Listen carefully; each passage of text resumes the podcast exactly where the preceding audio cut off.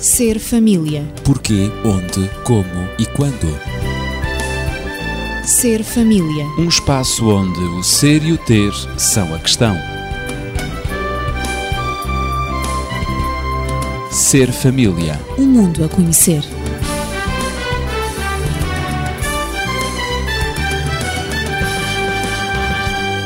Temos vindo a tratar nos últimos programas das várias linguagens de amor e já tratamos do toque físico e da sua importância como expressão dos nossos mais sublimes sentimentos. No último programa, Ser Família, abordámos as interferências que podem ser veiculadas pelos média e como podem condicionar ou mesmo anular os esforços educativos dos progenitores. Hoje iremos certamente abordar outra linguagem de amor. Este é o triângulo habitual: Daniel Esteves, médico e terapeuta familiar, Natividade Lopes na pedagogia, eu, Ezequiel Quintino, sou o anfitrião. E vamos conversar, Natividade. Queres levantar o véu e satisfazer a nossa curiosidade inicial? Qual a linguagem de amor aplicada aos vários grupos etários da família que vamos tratar hoje?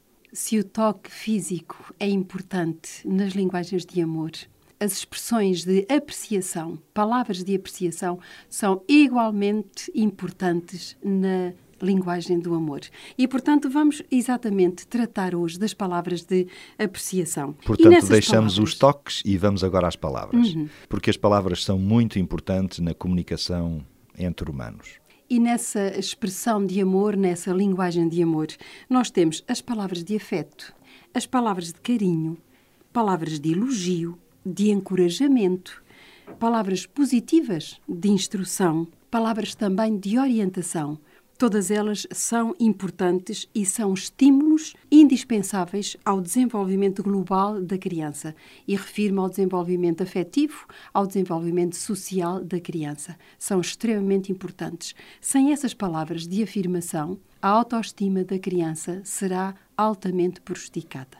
E, portanto, eu diria que, em relação como falaste, e a questão é precisamente sobre as várias faixas etárias, as linguagens de amor aplicadas às várias faixas etárias. Sim, sim. Eu diria muito resumidamente que, em relação aos bebés, se o toca é importante, também acompanhado de uma palavra de apreciação que, embora a criança não compreenda, mas que é transmitida através do afeto e do tom da voz utilizado, portanto, isso transmite à criança de que efetivamente ele está envolvido numa atmosfera carinhosa, numa atmosfera segura, num ambiente em que ele se sente muito confortável. E em, e que, em é que aceito. e em que ele é aceito. Isto em relação ao bebê. Isso desenvolve também, um, embora muitas pessoas possam não dar importância, mas isso aplica-se também ao desenvolvimento do cérebro, ao desenvolvimento da inteligência da criança e ao próprio desenvolvimento da linguagem do bebê mais tarde, quando ele passar, portanto, quando ele chegar à idade, quando ele atingir um aninho, mais ou menos, quando surge a linguagem. Seria bom, talvez, darmos eh, exemplos de todas essas linguagens eh, que falaste, eh, de todas essas palavras que mencionaste há momentos, não é? Sim, iremos dar alguns exemplos ao longo do programa programa, como é evidente.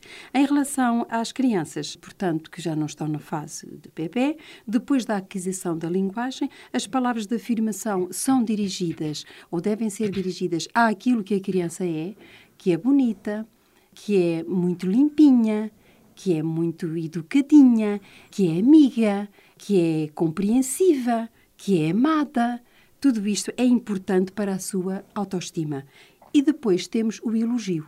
O elogio refere-se, é uma palavra de apreciação, mas que se refere àquilo que a criança faz. Portanto, há uma diferença entre apreciação e elogio. Exatamente. A apreciação àquilo que a criança é e o elogio àquilo que a criança faz. faz. Tudo isto, quer o elogio, quer as palavras de afirmação e de apreciação, nutrem na criança o sentido de que ela tem valores, nutrem na criança o sentido de segurança e marcam a memória também da criança. Além de desenvolver a inteligência, marcam também a memória de forma indelével, mas cujos benefícios a acompanham pelo resto da vida. Portanto, em contrapartida, as palavras que ferem, que não são de apreciação, mas que são precisamente de condenação da criança, que são de negativismo, também marcam indelevelmente a criança, mas às vezes mais profundamente do que propriamente as palavras de afirmação. São palavras Portanto, destrutivas, nesse Exatamente. Caso. Portanto, para um desenvolvimento global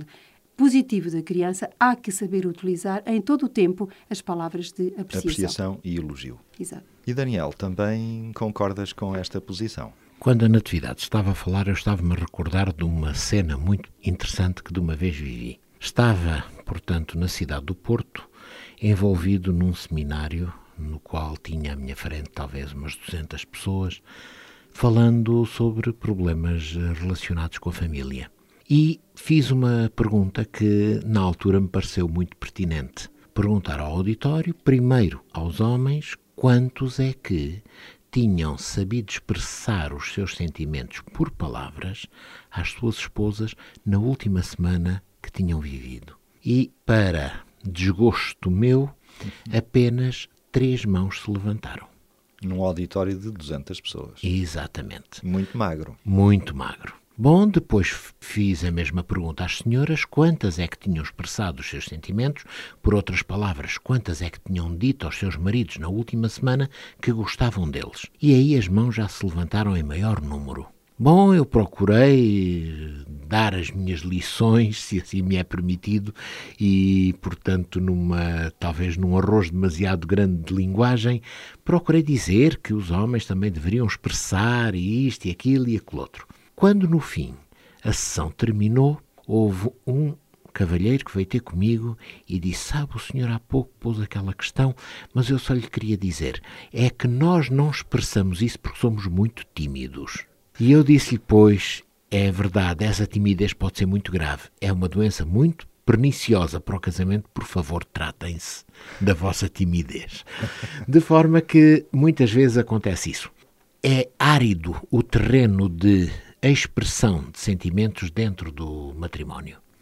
Antes de casarem, tu és o, o, anjo da minha vida, tu és a coisa mais doce que alguma vez eu encontrei, tu és, enfim, a minha Mil princesa. Ui, tantas comparações, algumas delas até sem nexo absolutamente nenhum.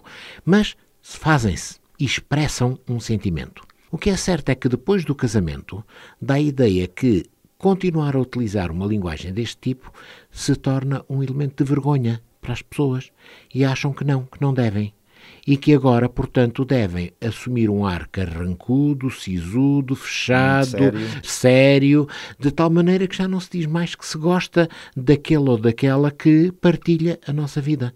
Pensa-se talvez que seja apenas só para a época de namoro, não Só é? para a época de namoro e que agora já é um dado adquirido que não precisa de ser reafirmado. Não há necessidade de repetir. Mas há grande necessidade de ser repetido, porque isso tem muito que ver exatamente com a nossa autoestima, com a forma como nós nos sentimos. E Mark Twain terá dito, num determinado momento da sua vida, uma expressão que considero lapidar.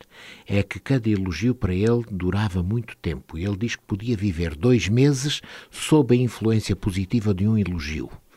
Se pensarmos nisso no casamento, portanto, dois meses, durante um ano, seriam seis elogios por ano. Também não é pedir muito. Não é pedir muito, mas eu acho que seis elogios é muito pouco. Também é pouco. Todo o cavalheiro que ama a sua esposa deveria ter o cuidado de a elogiar tanto quanto possível. E ela, necessariamente, que deveria fazer o mesmo. Porque quando trocam elogios, por um lado, diluem qualquer frustração que possa existir, atenuam qualquer agressividade que se tenha manifestado em momentos menos felizes, dissolvem e fazem desaparecer qualquer barreira que se está a interpor entre eles. E desenvolve um clima de muita intimidade. Muita também. intimidade, um contacto muito profundo. Por outras palavras, eles trazem de uma forma muito importante e significativa qualidade à sua relação. É interessante ao referires que é necessário repetir as palavras de afirmação e as palavras de apreciação. Eu diria, em relação aos bebês, que há pais e adultos que pensam que o bebê, como não compreende a linguagem, como não sabe falar, não compreende o que se lhe diz. E é muito importante, pensam que hum, cuidado do bebê é apenas pôr-lhe a fraldinha seca e dar-lhe a comidinha, não é? A mamada ou o biberon. Mas não é só isso. Portanto, a linguagem do amor, e estamos a tratar de linguagens do amor, portanto, só é compreendida, dado que o amor é um conceito abstrato. A criança não pode compreender, não pode pegar no conceito amor como quem pega no brinquedo e compreender que o brinquedo que aquilo é um carrinho não é? E associar aos carros que vê passar na rua. Também não pode associar o amor a um livro, por exemplo, onde ela vê as, imagens e tudo isso e compreender o amor através das imagens. Portanto, a linguagem do amor, quando a criança ainda é bebê, é através de mensagens emocionais que ela compreende. Essas mensagens emocionais, além do tom da voz, como já referi, traduzem-se também na fisionomia, no rosto, não é? No olhar que é dirigido à criança. Porque todos os pais falam com os seus bebés, mas os bebés o que compreendem é o tom da voz e é a expressão do rosto.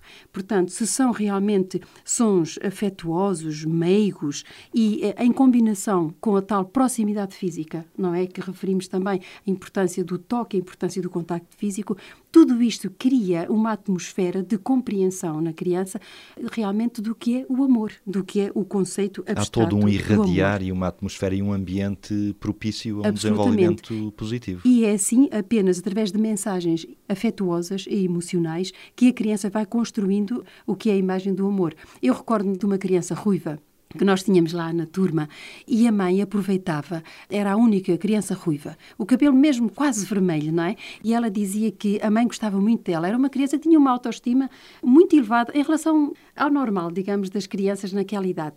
E então eu procurei saber como é que ela tinha, de facto, um conceito sobre ela própria tão elevado, sendo a única ruiva da turma e até da escola, porque não era uma grande escola e, portanto, só via aquela, aquela menina ruiva.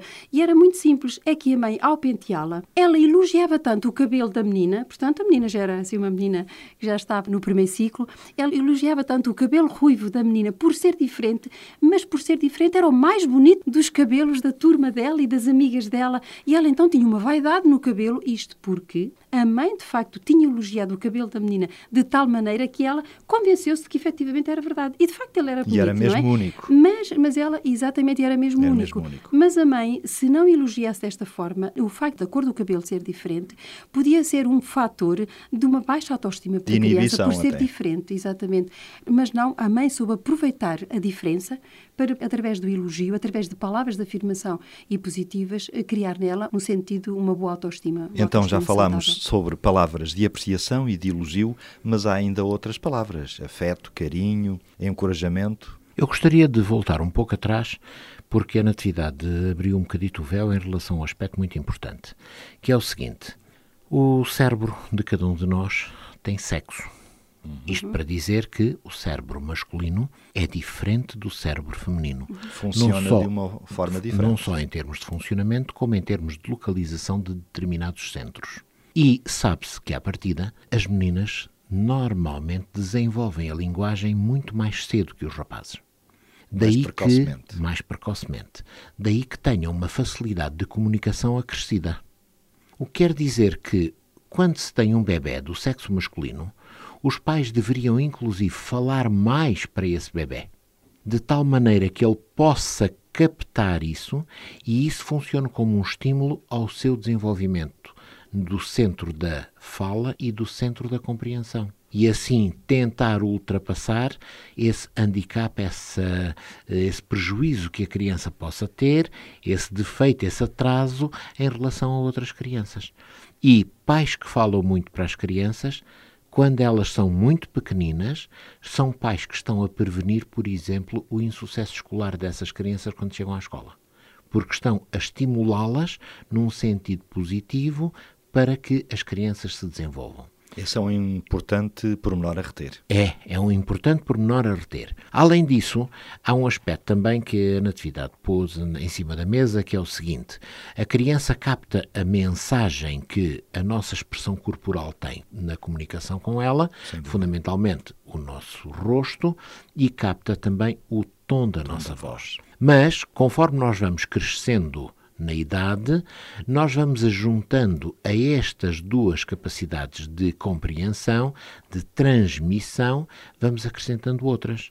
E mais tarde, já digamos que talvez num processo de intenções, mas o descortinar da intenção que esteve por trás das palavras que foram ditas, o tipo de palavras que foram ditas, enfim, também o contexto em que elas foram ditas, tudo isso faz com que o processo de comunicação seja um processo complexo. Não Sim. é apenas e tão só o que nós dizemos, mas a intenção do que dizemos, quando dizemos, como dizemos, que postura corporal assumimos quando dizemos.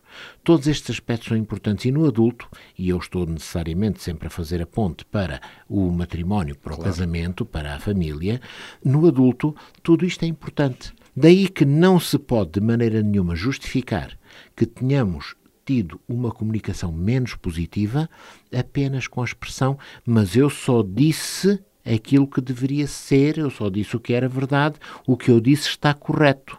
Mas muitas vezes destruímos isso com a expressão do rosto que tem um sentido completamente que antagónico, antagónico. A intenção da voz.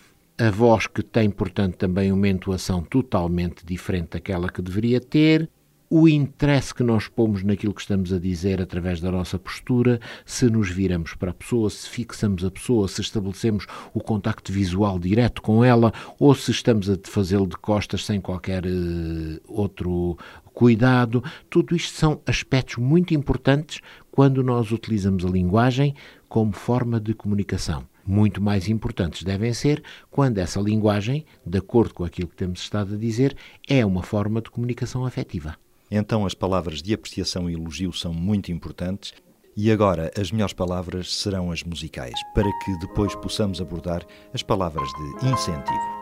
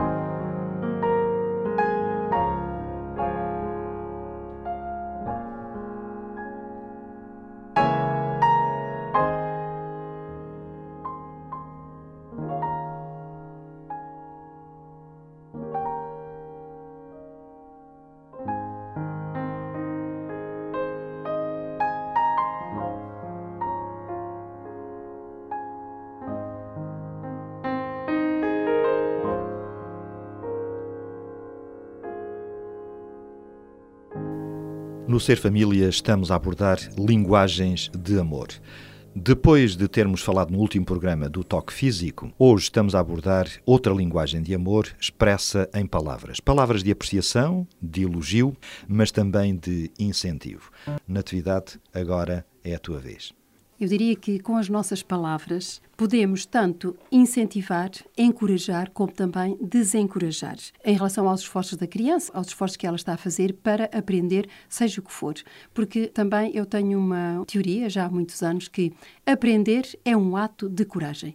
Aprender a falar, aprender a andar de bicicleta, aprender a ler, a escrever, etc. Qualquer aprendizagem que a criança tenha que fazer, que acontece na vida da criança, é de facto um ato de coragem. E necessita, a criança necessita de ser encorajada Apoiada. pelos adultos. Claro. Necessita ser apoiada, incentivada. Ora, isto faz-se muito através da linguagem. Precisamente através de estímulos de linguagem, tu fizeste bem, mas podes fazer melhor. Que bem que tu fizeste, que bem que tu disseste a palavra. E, por exemplo, a nível da linguagem, muitas pessoas têm o hábito de falar um pouco. A falar, utilizar a própria linguagem da criança, não pronunciar a palavra como ela deve ser pronunciada corretamente. E, portanto, isso é um erro, na medida em que a linguagem que a criança adquire é precisamente uma perfeita imitação da maneira Que como ouve aos adultos. como os adultos falam com ela. E, portanto, se o adulto fala de uma maneira correta, a linguagem da criança, a linguagem Irá que ela ser aprende, uma é linguagem correta. correta. Se falarem de uma maneira, como eu referi, Abebezado. abebezada, não é? Portanto, infantil, a linguagem da criança, portanto, Vai não ser- se desenvolverá a um ritmo e não terá uma qualidade como poderia ter se efetivamente ela tivesse um É um modelo ponto ideal. Significativo. É um também. ponto significativo. Já Sim, agora, Daniel. se eu posso interromper, eu gostaria de recordar que todas estas mensagens se inserem dentro de um conceito que foi desenvolvido a partir de Pavlov. Pavlov fez as várias experiências com os cãezinhos, coitados, não é? Segundo dizem, e o que é certo é que ele definiu um conceito muito importante. Nós temos os estímulos condicionados, temos, portanto, as reações a esses estímulos e muitos desses estímulos podem ser reforçadores de determinadas ações. Ora, quando falamos em termos de palavras de incentivo, o que é que nós estamos a fazer? Estamos a tentar condicionar positivamente uma criança e, por que não, um adulto Um também. adulto também, claro. Quando lhe dizemos, sim senhor, apreciei muito, nós estamos a transmitir-lhe uma mensagem, volta a fazer, Volta a fazer porque assim. isso agrada. E porque isto é bom, Exatamente. claro. Agora, quando nós não transmitimos isso, a pessoa fez uma vez, pensando talvez que estava a fazer o seu melhor. Vamos considerar a esposa. Aprimorou uma refeição, pensando que o meu marido vai gostar daquilo que eu lhe vou dar, pôr a- a- no prato. O marido comeu, não disse nada, foi-se embora. Ela pensou, bom, talvez ainda não estivesse Ficou tão bom quanto vou fazer segunda vez. E o marido comeu, foi-se embora e não disse nada. O que é que ela vai pensar? Não vale a pena. Ele não aprecia ou não Porque ele não, não estou a agradar-lhe. Ele não tem qualquer reação positiva. E o marido é capaz de estar a pensar, infelizmente, como algumas pessoas ainda pensam, ela não está a fazer mais do que a sua obrigação. O que é um erro tremendo. Digamos que isto é um erro monumental maior do que a muralha da China. É. Em contrapartida, se ele dissesse durante aquela refeição: Olha, está bom, podes fazer isto mais vezes.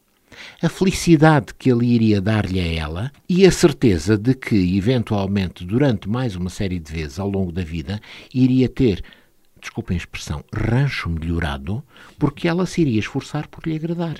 É evidente.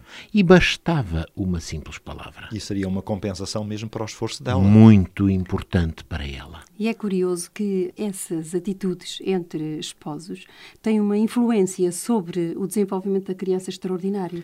Porque pais desmotivados, desencorajados, uma mãe ou um pai desencorajado, vai desencorajar também os filhos. E E quando, quando, os a criança assistem- vê, é? assiste Claro. a este tipo de troca vamos lhe chamar numa Afetiva. linguagem eh, muito popular, troca de galhardetes, digamos assim, mas que é muito importante e quando usamos esta linguagem não estamos a diminuir a importância do tema, Não, antes pelo alguma. contrário, estamos a torná-lo muito acessível para que todos entendam que aquilo Do de que que, é que estamos, estamos a a falar tratar. é muito importante. Quando os filhos assistem a isto, isto vai também ser incorporado como um modelo, um arquétipo na sua vida e eles próprios irão reproduzir isto no futuro. Esta é que é uma verdadeira escola de amor. Nem mais. Essas crianças estão a aprender a expressá-lo e vão depois elas próprias saberem expressar. O que quer dizer que um pai e uma mãe que fazem isto estão a preparar a felicidade dos seus filhos no seu futuro e, através dessa, a felicidade dos seus netos. Através do exemplo, estão a formar filhos e cidadãos Exatamente. para o futuro. Estão a dar sem exemplo, num exemplo construtivo, positivo para o futuro daquelas crianças que irão ser os futuros adultos que Este- eles esperam que sejam. Este é de facto o grande ideal. Mas Natividade também ias acrescentar? Sim, eu ia contrapor também com palavras de não apreciação, quando, por exemplo, existe Pode algum, acontecer. existe alguma frustração no Claro. casal, ah, ou por falta, de facto, de palavras de apreciação, falta de elogio, ou algum desapontamento que acontece, por vezes, no relacionamento entre o casal e também em relação pais e filhos, e por vezes a ira não é contida, é uma ira que fica incontida e é traduzida por palavras. E é evidente que a criança copia exatamente os- o modelo Tanto dela são os pais e ela aprende a reagir ao desencantamento da vida, às frustrações, a uma situação menos positiva, exatamente também utilizando Como palavras vê. de ira e, E como provocando, provocando às vezes os pais, dando respostas iradas também aos pais, porque exatamente os pais utilizam esse tipo de linguagem de uma ira não contida e a criança aprende exatamente a comportar-se da mesma maneira e a relacionar-se com os pais no mesmo tom. Eu utilizaria uma linguagem também que hoje está muito em voga, muitas vezes salta-nos a tampa. Uhum. Para não dizer também que os termos de ira utilizados pelos pais em relação à criança, portanto, aos erros que ela comete. E então eles irados diziam: Tu és um desastrado, fazes sempre a mesma coisa, estou farta de dizer, já repeti isso mil vezes, não tens juízo. Etc, etc. E, portanto, isto de facto não são palavras de apreciação, ao contrário, são o oposto, mas que têm consequências muito nefastas no desenvolvimento da criança e na sua autoestima e no seu autoconceito. Quando uma criança ouve os pais trocarem expressões deste tipo, essa criança vai incorporá-las. Estamos sempre a falar de modelos e de incorporação desses modelos na própria personalidade da pessoa. Essa criança vai incorporar esse tipo de expressões na sua maneira de ser. E então o que é que vai acontecer? Mais tarde, essa criança vai utilizar essas expressões e esse modelo de reação. E as primeiras vítimas disso vão ser os próprios pais. Porque é com eles que a criança primeiro vai permitir que a tampa lhe salte e vai responder agressivamente, desrespeitosamente para com os pais. E os pais vão ficar muito chocados. Mas como é que o meu filho me fala desta maneira? É simples. Porque É aprendeu reflexo. consigo. Novamente, Porque aprendeu com o pai, aprendeu com a mãe. Em contrapartida, se sempre tivessem visto a utilização correta de linguagem, cuidado com o calão que se utiliza em frente das crianças. Muitas vezes isso é, muitas vezes, desculpem, não. Sempre, Sempre. isso é prejudicial. Não estamos a cultivar uma expressão elevada de linguagem. Portanto, se o pai utiliza esse tipo de calão para a mãe ou a mãe utiliza para o pai, os filhos vão reproduzir e vão utilizar A também. mesma linguagem vulgar. E exatamente. O que quer dizer que mais tarde ou mais cedo essas crianças vão ser vítimas da linguagem que estão a usar, pensando que essa linguagem é natural. Que é natural. Porquê? Mau Copiar. conceito de educação.